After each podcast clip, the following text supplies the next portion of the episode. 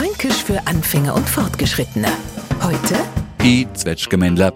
Fragt man nach die berühmtesten Nürnberger, kommt klar der Albrecht Dürer, der Martin Beheim oder Bratwurst und Lebkuchen.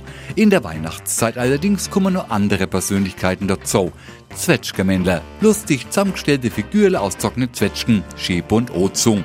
Normalerweise tauchen die haufenweise am Nürnberger Christkindersmarkt auf, aber erstens gibt's das Jahr keinen Markt und zweitens dürfen sich die Gesellen eh nicht in der Menge versammeln. Sie wissen schon, fünf Personen, zwei Haushalte und so weiter.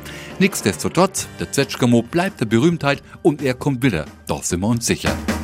Fränkisch für Anfänger und Fortgeschrittene. Morgen früh eine neue Folge.